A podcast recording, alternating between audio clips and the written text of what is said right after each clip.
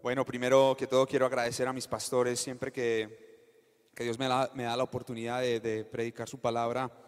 eh, quiero honrarlos a ellos como buenos administradores de, todo esto, más allá de los bienes que ustedes puedan ver, de que ellos hayan permanecido en la fe, a Pablo y Claudia, a mis líderes, pastores, a mis consiervos, a mis amigos, a Daniel y a Eri, a Estelita y a Lili a mi esposa, que le servimos a Dios y a todos los líderes de movimiento y los que tienen célula. Gracias por hacer iglesia. Quería empezar con esto porque realmente ustedes eh, hacen que la iglesia permanezca. La iglesia somos todos nosotros. Gracias de verdad a cada uno que se esmera dando esa célula y se esmera dando esa reunión de movimiento. Bueno, quiero empezar con algo y es que la semana pasada, hace el domingo, hace ocho días, todos estábamos muy contentos porque un compatriota había quedado campeón del Giro de Italia. ¿Lo recuerdan? Bueno, yo no sé mucho de ciclismo, yo solo sé que tiene dos ruedas, unos pedales y en fin, y usted tiene que tener equilibrio para que pueda andar la bicicleta. Pero lo más emocionante es cuando uno ve a alguien de su patria que está ganando, independientemente de que si uno lo apoyó cuando no tuvo, cuando sí tuvo, en fin. O quién no se emociona cuando ve uno de estos muchachos ganar. Yo me emociono mucho. ¿Ustedes no se emocionan cuando ven a un ciclista ganar? Corazón palpita, ¿cierto? Mi esposa se pone a llorar, yo también, en fin, tantas cosas.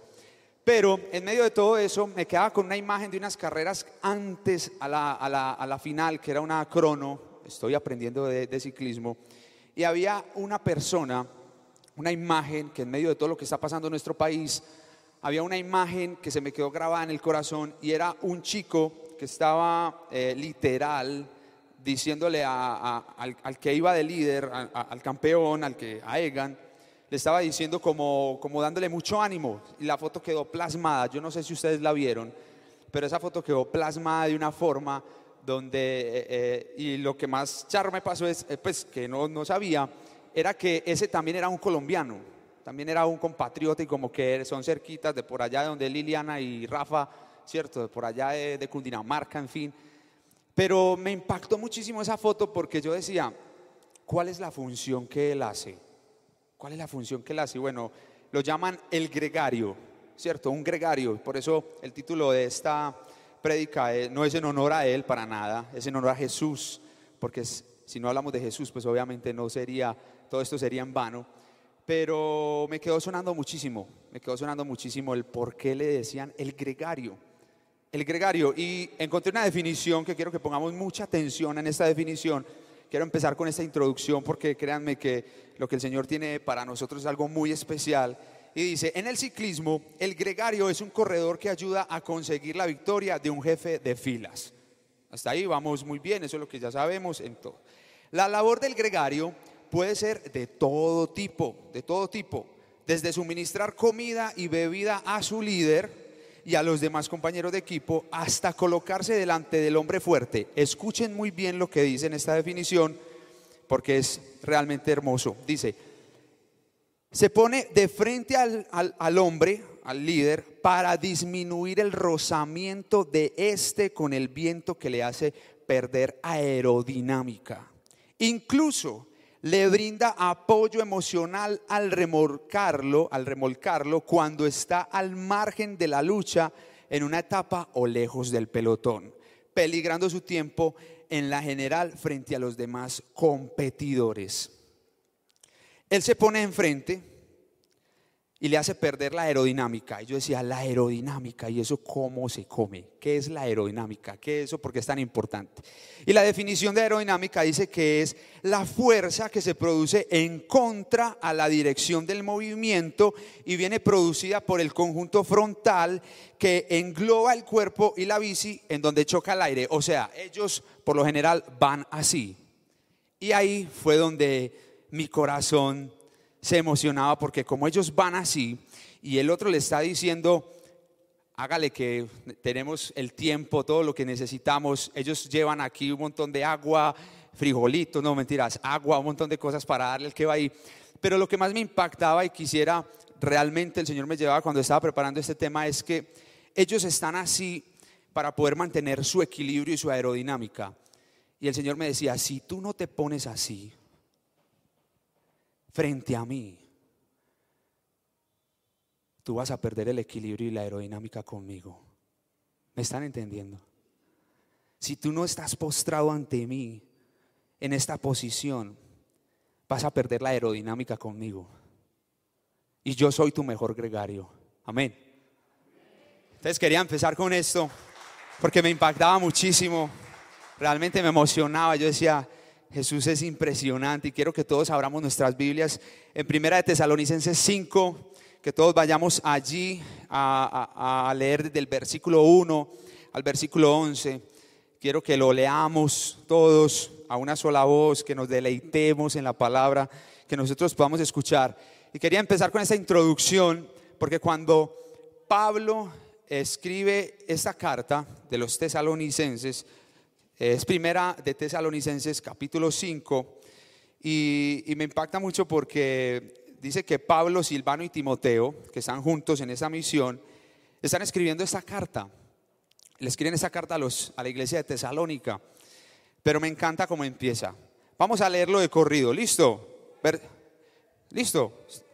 Primera de Tesalonicenses, versículo 5. Mi versión es Reina Valera 1960. Si tienes otra versión, no hay ningún inconveniente, pero para que lo tengamos claro. Versículo 1. Pero acerca de los tiempos y de las ocasiones, no tenéis necesidad, hermanos, de que yo os escriba porque vosotros sabéis perfectamente que el día del Señor vendrá así como ladrón en la noche. Versículo 3. Cuando digan paz y seguridad, entonces vendrá sobre ellos destrucción repentina, como los dolores a la mujer encinta, y no escaparán. Mas vosotros, hermanos, no estáis en tinieblas, para que el día os sorprenda como ladrón. Versículo 5, por favor, todos a la voz de 3, 1, 2 y 3 porque todos vosotros sois hijos de luz e hijos del día. No somos de la noche ni de las tinieblas. Por tanto, no durmamos como los demás, sino velemos y seamos sobrios. Pues los que duermen, de noche duermen, y los que se embriagan, de noche se embriagan. Pero nosotros que somos del día, seamos sobrios, habiéndonos vestido con la cortaza de fe y de amor y con la esperanza de salvación como yelbo. Vamos a repetir el 8 a la voz de 3. 1, 2, 3. Pero nosotros que somos del día, seamos sobrios, habiéndonos vestido con la coraza de fe y de amor y con la esperanza de salvación como yelmo. Versículo 9 porque no nos ha puesto Dios para ira, sino para alcanzar salvación por medio de nuestro Señor Jesucristo, quien murió por nosotros para que ya sea que velemos o que durmamos, vivamos juntamente con Él. Por lo cual, animaos unos a otros y edificaos unos a otros, así como lo hacéis. Es hermoso cuando todos leemos juntos uno como que entiende más cosas y espero que el Señor les haya revelado muchas cosas cuando leímos todo este pasaje. Y antes de, empezar a contarles esto, hace poco alguien me dijo que yo era demasiado joven como para darle un consejo. Y yo me quedé como, mm, tiene toda la razón. Primero, si estoy muy joven. Y segundo, yo no soy el que le voy a dar el consejo. Porque si yo le doy el consejo en mis fuerzas, realmente no, no va a tener ningún sentido. Es Cristo el que me habilita y el que los habilita a ustedes a dar un consejo. ¿Por qué quiero empezar con este ejemplo y con lo que hablaba del gregario? Porque cada vez que ustedes y yo tenemos la responsabilidad de aconsejar a alguien, somos el gregario de esa persona. Le estamos diciendo, le estamos animando, le estamos dando su provisión, le estamos diciendo que ánimo, aunque no lo queramos, somos el gregario de esa persona. Pero es una responsabilidad muy grande, muy grande por menos relaciones que alguien tenga, siempre va a dar un consejo, siempre va a aconsejar a alguien. Así que cuando tengan esa responsabilidad, pídanle a Dios que los habilite para aconsejarlos conforme a su palabra. Hay tres cosas que el Señor me mostraba, tres claves para entender que vamos por el objetivo correcto de acuerdo a lo que leímos en Primera de Tesalonicenses. Tres cosas muy, muy, muy importantes que el Señor me decía, bueno, vamos a hablar de esto hoy, vamos a, a tener esto muy claro. Y cuando hablo de un objetivo correcto, no son los objetivos que tú te has trazado, perdón lo que voy a decir. Hay objetivos que son muy buenos, hay objetivos que tienen una muy buena causa, Pero si esos objetivos que tú te trazas no tienen buenos que sean, siempre vas a encontrar tropiezos. Y estoy hablando en el área emocional, estoy hablando en el área de los negocios. Ustedes dirán, ah, pero a muchas personas les va bien en el área de los negocios, a muchas personas les va bien en el área del amor, a muchas... Sí, no voy a decir que no. De hecho, la Biblia dice que si dos o tres se ponen de acuerdo, pues obviamente va a fructificar, porque hay un acuerdo. Ni siquiera dice que Él tenga que estar ahí. Pero lo que yo les quiero decir hoy a todos ustedes, iglesia, a todos ustedes, hijos de Dios, es que si nosotros nos trazamos esos objetivos con Jesús, vamos a encontrar un verdadero propósito del por qué ese objetivo. Vamos a entender por qué hay que pedalear, por qué hay que subir la montaña, por qué hay que correr una crono, por qué tenemos que tener un gregario. Vamos a entender cuál es la, finalidad de eso.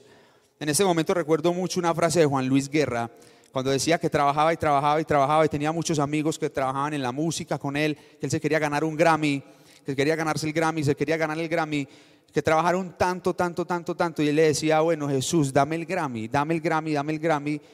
Y él dice, Jesús permitió que yo obtuviera un Grammy para entender que ahí no estaba mi felicidad. Jesús permitió eso. Darme ese premio para entender que ahí no estaba, que simplemente lo quería alcanzar por vanagloria. Y eso es lo que quiero que nosotros tengamos muy en cuenta hoy que todos los objetivos que Dios les está mostrando a ustedes, todos los que les está mostrando, sean siempre corroborados por la voluntad de Dios, siempre por la voluntad de Jesús. El primer punto clave que el Señor me mostraba para entender que vamos por el objetivo correcto es saber perfectamente que estamos en una carrera corta. Déjenme decirles que ustedes y yo estamos en una carrera muy corta, muy corta. Somos como un soplo. Y eso no quiere decir que no seamos nada. Porque si aún uno de nosotros estuviera en esta tierra y no existiera nadie más, aún así Jesús hubiese venido por uno de nosotros. Ese es el amor de Él. Pero lo que les quiero decir es que tenemos una carrera muy corta, muy corta, demasiado corta. O quién sabe cuándo termina su vida. ¿Alguien lo sabe? Nadie lo sabe. O quién sabe cuándo va a pasar tantas cosas. Hace un año y algo no nos imaginábamos que todos íbamos a tener esos tapabocas. Por lo menos yo no me lo imaginaba. Sin embargo, hoy estamos acá y pues pidámosle a Dios que prontamente lo podamos, lo podamos quitar.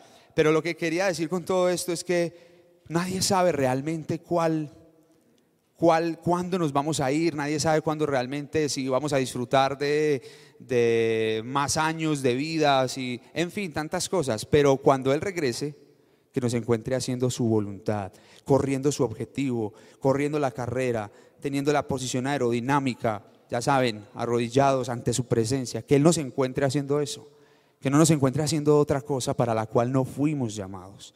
Hay cosas que no nos tienen que recordar, y ahí voy con ese punto de que estamos en una carrera corta. Hay cosas que, debemos tener presentes todo el tiempo, todo el tiempo. Y si ustedes se devuelven al primer versículo de Primera de Tesalonicenses, dice, pero acerca de los tiempos y de las ocasiones, esas ocasiones son fechas. En otra versión dice, acerca de los tiempos y las fechas, no tenemos necesidad de, de que les escribamos, porque ustedes saben perfectamente que el día del Señor vendrá. Esa es la esperanza. La Biblia lo dice, la Biblia dice que Él vendrá, que Él volverá. Hay mucha evidencia científica que dice que Él resucitó, muchas cosas, pero nosotros creemos por fe. Pero la Biblia dice que Él vendrá y todo lo que está en la Biblia se ha cumplido al pie de la letra. ¿Por qué quiero ser enfático en esto? Porque a veces estamos corriendo la carrera y se nos olvida lo que el Señor nos ha dicho, se nos olvida. Y entonces empezamos a ver redes sociales, empezamos a ver noticias, empezamos a escuchar al otro, empezamos a escuchar, a escuchar, a escuchar, a escuchar. Pero se nos olvida que el Señor ya nos hizo una promesa en su palabra, que Él va a volver. A mí me parece eso apasionante. Puede ser muy loco, pero créanme, si Él lo dijo, Él lo va a hacer. Pero a veces se nos olvida eso y pensamos que es innecesario la oración, pensamos que es innecesario salir a las calles y compartir el Evangelio, pensamos que es innecesario ir a, una familia a orar, pensamos que es innecesario porque hay una nueva cepa, pensamos que es innecesario porque las marchas no paran, pensamos que es... No, Él dijo que iba a volver. Iglesia, es emocionante saber que algún día va a volver. Un día una amiga me dijo, con, con, todo lo que pasó, no sé qué día, el día que tembló, nosotros estábamos en San Fernando, y ella me decía, yo era mirando al cielo a ver si, si, ya, si ya venía me causaba más eh, risa, pero me daba mucha alegría de saber que alguien lo espera. Y esta carrera es muy corta y lo vamos a ver. Sea que Él regrese o sea que nosotros vayamos, pero lo vamos a ver. Es muy corta y es muy corta como para que estemos solos. El cuarto, el versículo 4 me, me parece hermoso porque dice, mas vosotros, les dice Pablo a todos ellos, no están en tinieblas, no están en oscuridad para que aquel día los sorprenda como a un ladrón. Para nada. No estamos en tinieblas. Y en ese momento les va a pedir un favor, cierren todos los ojos, por favor, y díganle, Señor Jesús, gracias, porque no estoy en tinieblas, porque estoy contigo, porque tú eres la luz y tú iluminas mi vida. En el nombre de Jesús. Amén. Somos luz, ¿cierto? Somos luz, vamos a impregnar el mundo. Porque todos ustedes son hijos de luz e hijos del día. No somos de la noche ni de las tinieblas. El tiempo, valorar cada momento en la presencia de Dios. ¿Cuándo fue la última vez que hiciste un devocional? ¿Cuándo fue la última vez que fuiste a la célula? ¿Cuándo fue la última vez que fuiste a una reunión, que viniste a una reunión como esta? ¿Cuándo fue la última vez que cerraste la puerta de tu cuarto y hablaste con Dios? valorar los tiempos. La carrera que corremos es muy corta como para correrla solos. Es muy corta como para correrla solos. Yo por lo menos en mi vida he tenido muchos gregarios, muchos, pero siempre que los veo y miro cómo me han motivado a seguir a pesar de mi pasado, he entendido que Dios los ha habilitado en cada momento específico de mi vida. Con el tiempo puede que inclusive esos gregarios ya no nos acompañen más pero esos gregarios siempre van a ser habilitados por Jesús. Por eso me impacta mucho este versículo, porque este pasaje bíblico, porque Pablo los está motivando, les está diciendo, ustedes son luz, síganse animando, sigan remando, sigan dando el pedal, lleguen a la meta, lleguen al objetivo. Eso es lo que el Señor te está diciendo, vamos, vamos, vamos, vamos, vamos. Eso es lo que Jesús nos está diciendo todos los días. Todos los días, a pesar de nuestro pecado, Él está ahí, al lado, al lado de nuestra cama al lado de nuestra silla, diciéndonos, vamos una vez más, vamos una vez más, vamos una vez más. Valoremos los gregarios que nos ha puesto el Señor. Valoremos a esas personas que nos aman, a esos amigos que siempre han estado ahí en las buenas y en las malas. Realmente esa es una de las invitaciones que el Señor me mostraba con esto. Esta carrera es demasiado corta, demasiado corta.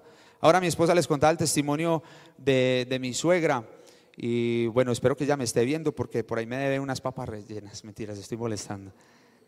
Pero es demasiado corta. Yo no les debo, yo no les voy a negar que, que me causaba algo de, de, de, incertidumbre saber que ella estaba en la clínica. Sin embargo, ella siempre estaba con una sonrisa y me ponía la llamada y me decía, Andrés, ora por mí, ora por mí, Andrés, vení, ora por mí. Tan linda. Yo le decía, Señor, gracias. Yo cuando llegué a esa edad quiero pedirle a alguien que ore por mí. Yo quiero pedirle eso a alguien, que oren por mí. Vean, eso no, no cuesta nada, pero vale muchísimo que oren por nosotros en momentos de dificultad. Ahora Rafa contaba lo de su hermano.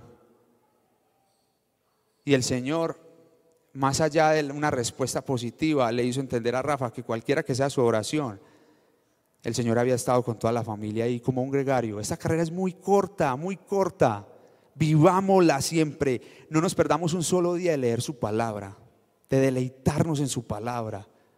No nos perdamos un solo día, esto es demasiado corto. No sabemos si nos vamos a despertar, suena trágico, pero no lo sabemos. Disfrutemos cada canción, disfrutemos una conversación con nuestro amigo, con nuestra esposa, cada cosa disfrutémosla, un tinto, al que no le gusta el tinto, disfrutémoslo disfrutemos cada cosa con el Señor.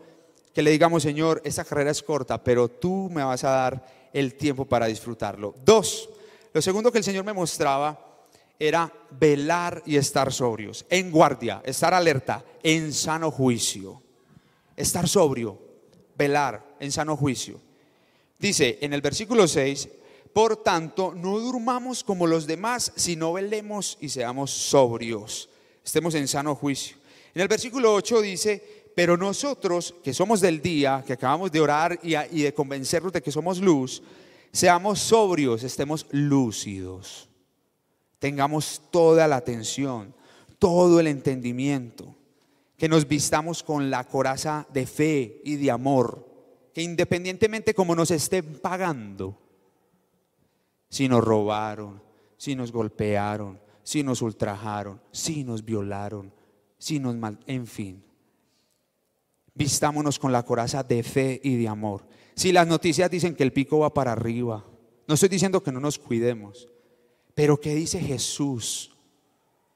¿Qué dice Él? Señor, independientemente de lo que el mundo diga, yo no puedo poner una mentira del mundo por encima de una verdad tuya. Ojo, no estoy diciendo que los picos y todo eso que estamos viviendo sea una mentira. Quiero que me entiendan en algo. Tantas cosas, pasamos tanto tiempo en algo, en una carrera corta, que se nos olvidan las promesas eternas. Se nos olvidan tanto y se nos olvida tanto poner nuestra posición de fe de que el Señor nos ha llevado a orar por la otra persona y de animar a la otra persona, que la carrera es tan corta y de que nosotros tenemos que estar tan atentos y velando tanto que nosotros realmente no nos se nos puede olvidar vestirnos con esa carrera de fe. Yo escribí algo y dice, ¿por qué se nos olvida la esperanza? Porque dice, y con toda esperanza de salvación. ¿Por qué se nos está olvidando la esperanza? Me incluyo. ¿Por qué? ¿Saben qué? Para este tiempo ustedes y yo nacimos. Parece una locura, pero para este tiempo ustedes y yo estamos en este lugar. Nada es casualidad. Dios sabe absolutamente todo. Él sabe cuál es la causa por la cual nosotros estamos en este lugar. Él sabe por qué nos está llevando a ponernos tapabocas. Yo por lo menos decidí con mi esposa en pedir la protección del Señor, en cuidarnos, en lavarnos las manos y todo eso, pero decidimos que si el Señor nos llamaba a orar, íbamos a ir a hacerlo. Lo íbamos a hacer. El martes eh, a muchos ya les contamos el testimonio en el movimiento, sin embargo quiero hacerlo con todos ustedes. El martes pasado me llamó una chica que amo con todo el corazón y ella me decía, Andrés, un amigo mío se accidentó por por Oviedo, tiene el cerebro en el 90% inflamado, eh, está en coma y, pues bueno, la familia quiere que oremos, que oremos por él. Eh, qué bueno que, vayamos, que vayas con algunos de la alabanza para que les digas, pues yo ya les estaba diciendo, ya ella les había dicho, en fin, ella estaba ahí en su, en su, el Señor estaba muy claro con ella. El punto aquí es que cuando nosotros estábamos yendo al parque, fui con Yeye, estamos yendo al parque, nosotros empezamos a ver que empezó a llegar gente, empezó a llegar gente. Porque yo le decía, vamos a orar el apartamento. Ella decía, no, en un parque, en un parque. Yo listo en un parque, además que es por el aire, en fin, toda la cosa. Pero el testimonio que les quiero contar hoy es que en ese parque Inflexión nosotros llevamos más o menos, estuvimos más o menos cinco meses orando. Y me daba mucha impresión en ver cómo se ha generado un ambiente de adoración en ese parque que cuando empezamos a ver que llegaba gente, ella me dijo que solamente iban a ir los familiares, pero cuando yo vi que eran más de 200 familiares, yo le dije, Yeye, a nosotros no nos conocen, entonces vámonos. Fue impactante, ustedes no se imaginan la alegría que a nosotros nos daba de ver un montón de personas que no conocían a Jesús y que fueron como gregarios de un joven que no se imaginaba que más de 200 personas iban a ir a orar por él públicamente. Públicamente iban a orar por él para que él se sanara. Miren, yo sé que Dios tiene la potestad de hacer su voluntad. Él es Dios. Pero ayer recibía una noticia donde decía que ya pudo mover las manos y el pie. Ustedes no se imaginan a mí la alegría que eso me dio. O sea, fue impresionante. Y que poco a poco le van a ir bajando la sedación. En todo caso, cuando yo salí de ahí, yo le dije, bueno, Señor, ahí le quedó ese problemita, hermano. Pero, ¿qué pensaría la familia? Mi hijo salió, se accidentó en una moto, todo tan fugaz. Todo es fugaz. Cada momento lo tenemos que disfrutar, por eso tenemos que velar y estar sobrios. Tres. Aló, mamá.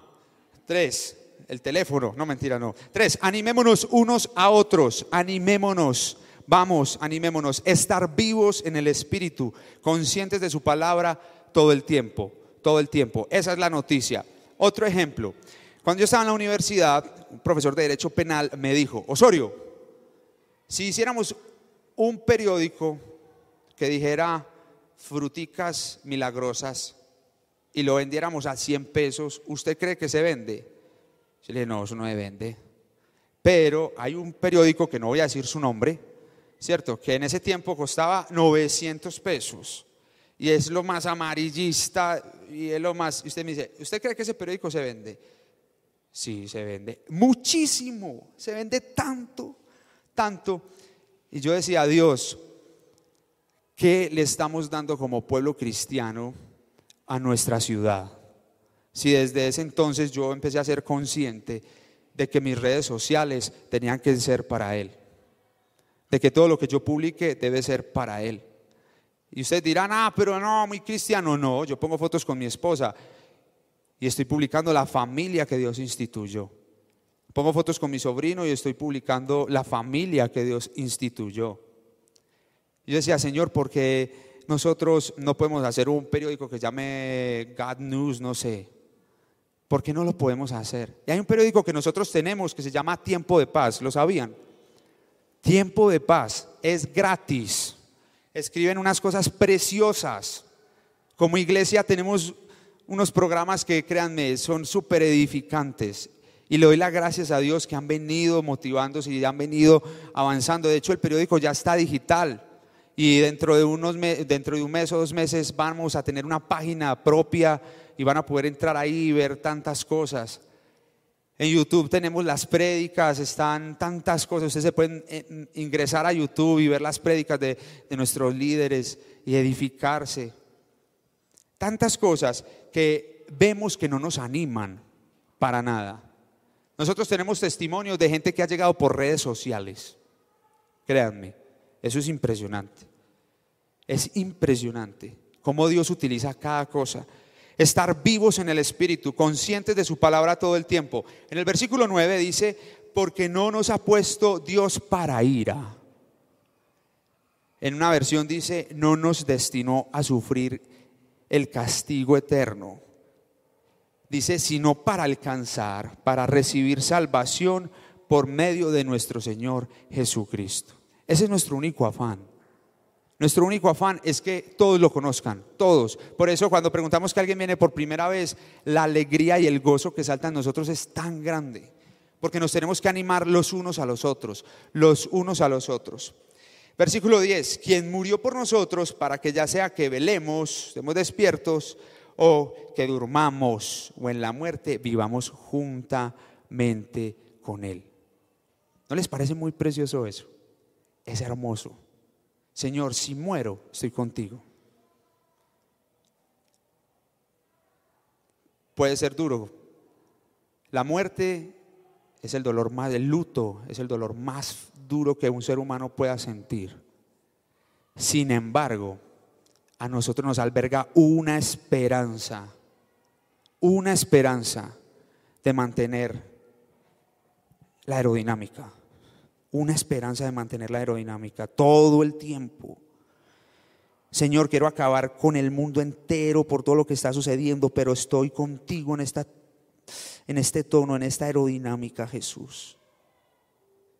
Padre, en el nombre de Jesús, te pido que en este momento todos entendamos esta posición Entendamos esta posición mediante tu palabra, Jesús, porque tú eres el mayor gregario. Que todo el tiempo tengamos esta posición contigo. ¿Me hago entender?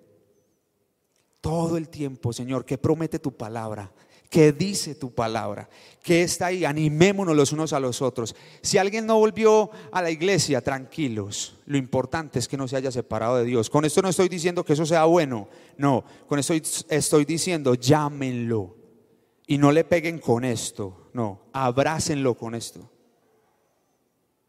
Llámenlo, llámenla. Señor, muéstrame qué persona hace tanto tiempo no veo que necesita de ti? ¿Qué persona que venía a este lugar y hace mucho rato yo no veo? La voy a llamar. La voy a llamar y le voy a decir, no te voy a pegar con esto, obviamente pues no le vas a decir eso, pero lo vas a abrazar, le vas a animar, vas a ser el gregario de él. El 11 es hermoso, dice, por lo cual animémonos unos a otros y edificaos unos a otros, así como lo hacéis. Lo más emocionante para nosotros como hijos de Dios es que tenemos un gregario de lujo. Cuando estaba consultando todo esto, me daba cuenta que grandes ciclistas como Chris Fromm y toda esta gente, el mismo Nairo Quintana, todos ellos, han sido gregarios. Ustedes se imaginan donde una persona se hace el gregario de uno. ¿Qué nivel? ¿Cierto? No le sigue nadie el paso. Pero ¿por qué se los digo? Porque Jesús, siendo el capo de capos, siendo el líder del equipo, el que corrió la carrera, el que ganó la carrera, el que fue a la cruz, el que pagó por ti y por mí todos los pecados, decidió ser tu gregario y mi gregario. Un gregario de lujo. Se ganó todos los tours, se ganó todos los Giro, se ganó todas las vueltas a España, todas las vueltas a Medellín, en fin. Se las ganó Jesús. Y Él es tu gregario. Está a tu lado para que cuando el pedal no dé, Él se pueda bajar arreglarlo y hágale.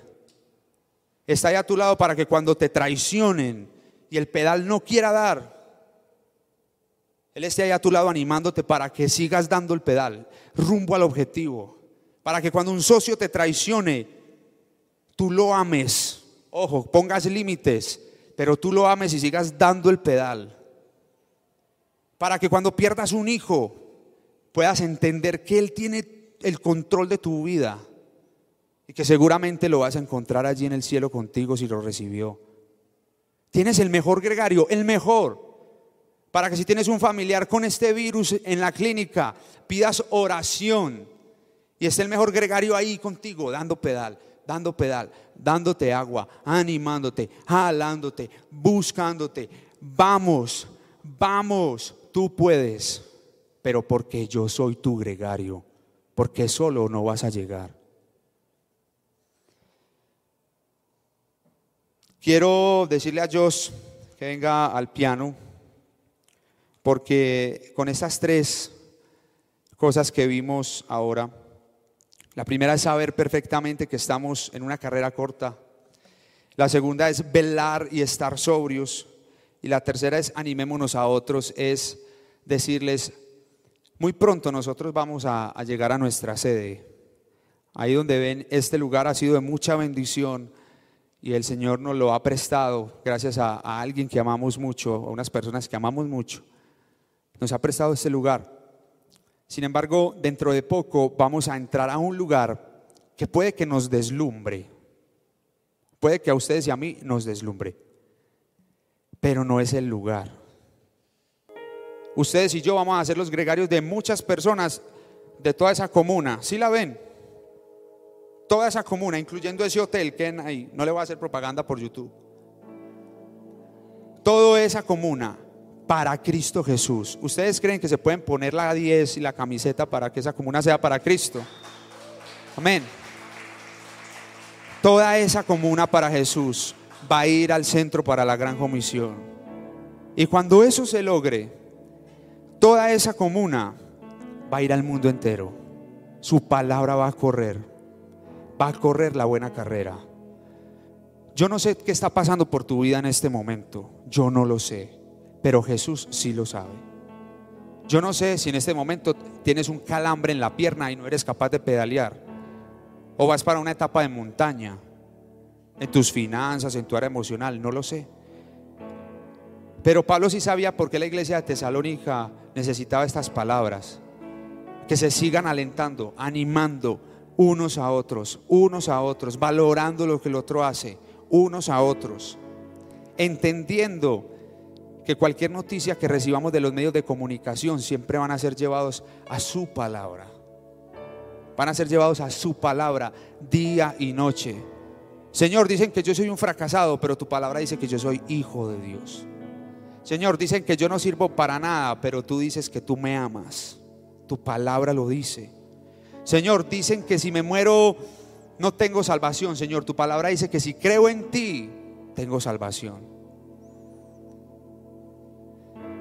Miren, yo quiero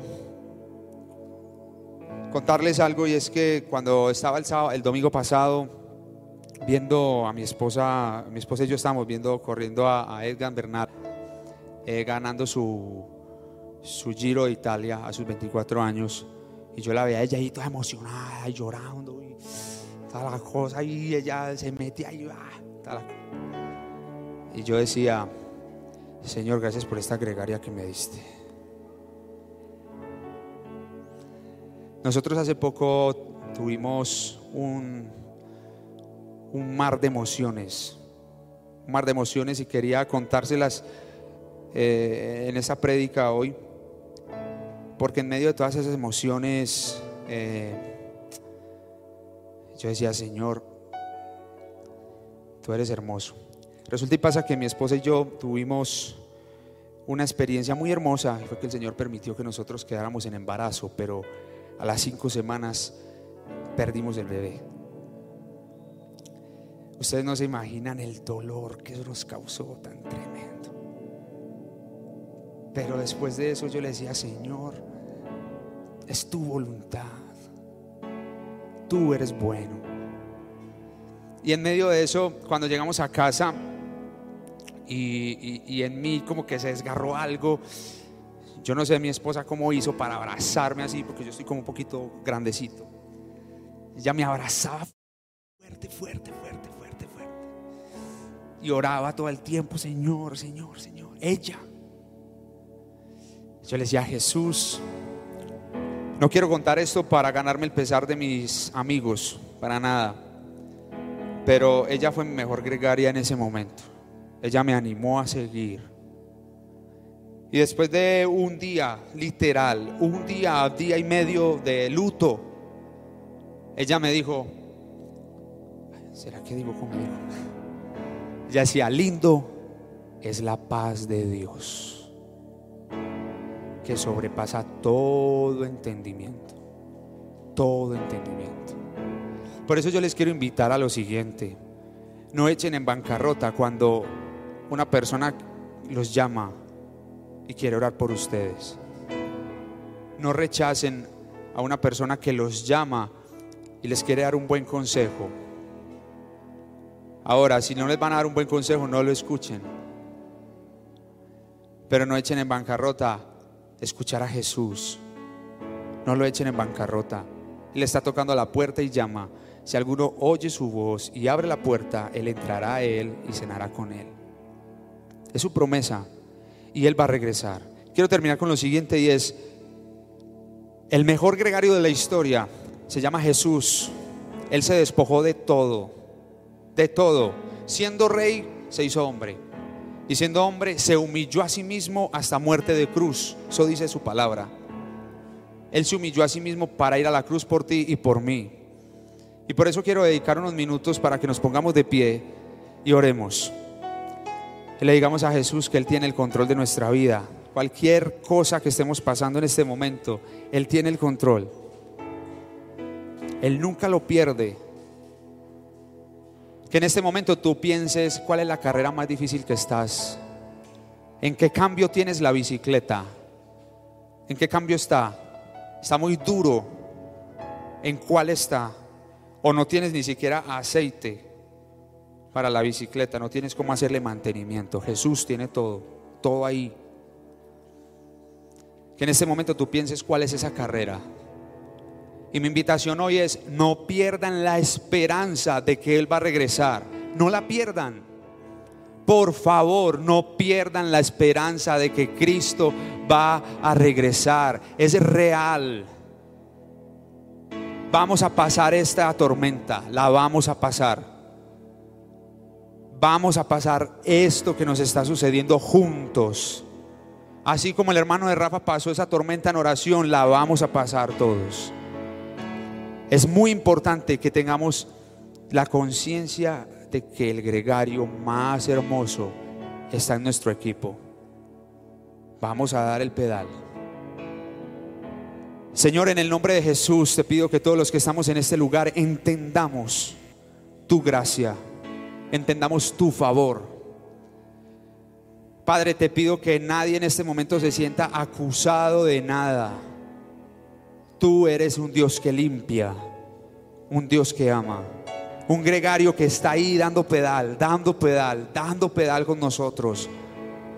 Señor, si hay alguien enfermo en este momento en el hospital, de los que estamos aquí, los que están conectados en YouTube, tú eres el gregario de esa persona que está allí en el hospital. Señor, si hay alguien en prisión en este momento, tú eres el mejor gregario de esa persona. Tú eres el que le da ánimos, no nosotros, Dios. Nosotros le damos ánimo porque estamos contigo. Y dile a Jesús, quiero estar contigo para animar a otros, para aconsejarlos bien, para darles tu palabra. Quiero estar contigo para que otros te vean. No para que me vean a mí, sino para que te vean a ti, Jesús. Señor, tú eres el autor y consumador de nuestra fe. Tú dices que todo fue hecho por ti y para ti, Jesús. Pídele al Señor si no has podido correr esa carrera del perdón. Si está muy alta esa montaña del perdón Dile, dile que seguramente ya vas, ya vas para ese descenso. Ya vas a llegar a la meta. Pero no desistas. Dile, Señor, no me quiero caer a punto de cruzar la meta. No me quiero caer. Quiero tener la aerodinámica de estar arrodillado junto a ti. Quiero estar arrodillado todos los días orando por mis hijos, por mis amigos, por mis padres, por mi esposo, por mi esposa, por mis hermanos por mis líderes. Ayúdame a valorar, dile Jesús, ayúdame a valorar lo que hacen mi líder de célula, los directores de movimiento, lo que hacen los líderes, Señor, de que cada ocho días estamos orando contigo. Ayúdame a valorar a cada gregario de mi vida, cada material, Señor, cada libro. Señor, hazme un mensajero de tu paz. Señor, en el nombre de Jesús, aquí estamos todos alzando nuestras manos para decirte, somos tus gregarios, Dios. Tú nos usas. Tú eres el director del equipo. Aquí estamos, Dios. Alzamos nuestros brazos para que tú no nos los dejes caer, pero los alzamos para que podamos ayudar a que otros alcen sus brazos. Gracias porque tú no me juzgas, Dile, Señor, tú no me juzgas por mis pecados. Y yo te los confieso porque tú eres fiel y justo para perdonarme y librarme de toda maldad. Tú eres el mejor gregario. Tú me ayudas, tú no me dejas, tú no sueltas la bicicleta. Tú estás ahí conmigo diciéndome que cambio ponerle a la bicicleta. Tú estás ahí. Señor, en el nombre de Jesús te pido que derrames tu gloria, Señor, sobre nosotros. Que entendamos que tú siendo el mejor, el mejor corredor de todos, el que llegó a la meta, está con nosotros en cada etapa de nuestra vida, en cada etapa diciéndonos, yo estoy contigo hasta el fin del mundo, hasta el fin del mundo estoy contigo. Aunque es una carrera corta, sabemos Dios que es una carrera corta, estamos velando, estamos sobrios, estamos animándonos los unos a los otros. Y ahora te pido que en el nombre de Jesús no juzguemos por señalar a nadie, Señor. Vamos a dar mucho amor a esta ciudad de Medellín. Y en el nombre de Jesús te pido que en fe puedas alzar tus brazos hacia esa comuna 14. Señor, tanta necesidad, tantas personas que se quieren quitar la vida, Señor. Te pedimos que en este momento tú los abraces que tú lleves gregario, Señor, a esos apartamentos, hagas llamadas telefónicas y los lleves, Dios, dentro de muy poco al centro para la gran comisión. Que toda esa comuna que te pertenece doble su rodilla y te confiese de que tú eres bueno. Y no nos vamos a cansar. Y cuando estemos cansados, tú nos vas a dar la fortuna de contar contigo.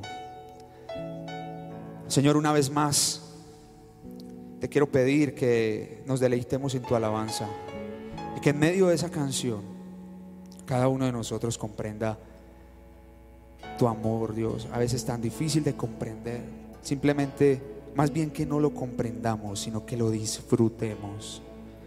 Disfruta, disfruta el amor del Padre. Cierra tus ojos, disfrútalo, disfrútalo, disfrútalo.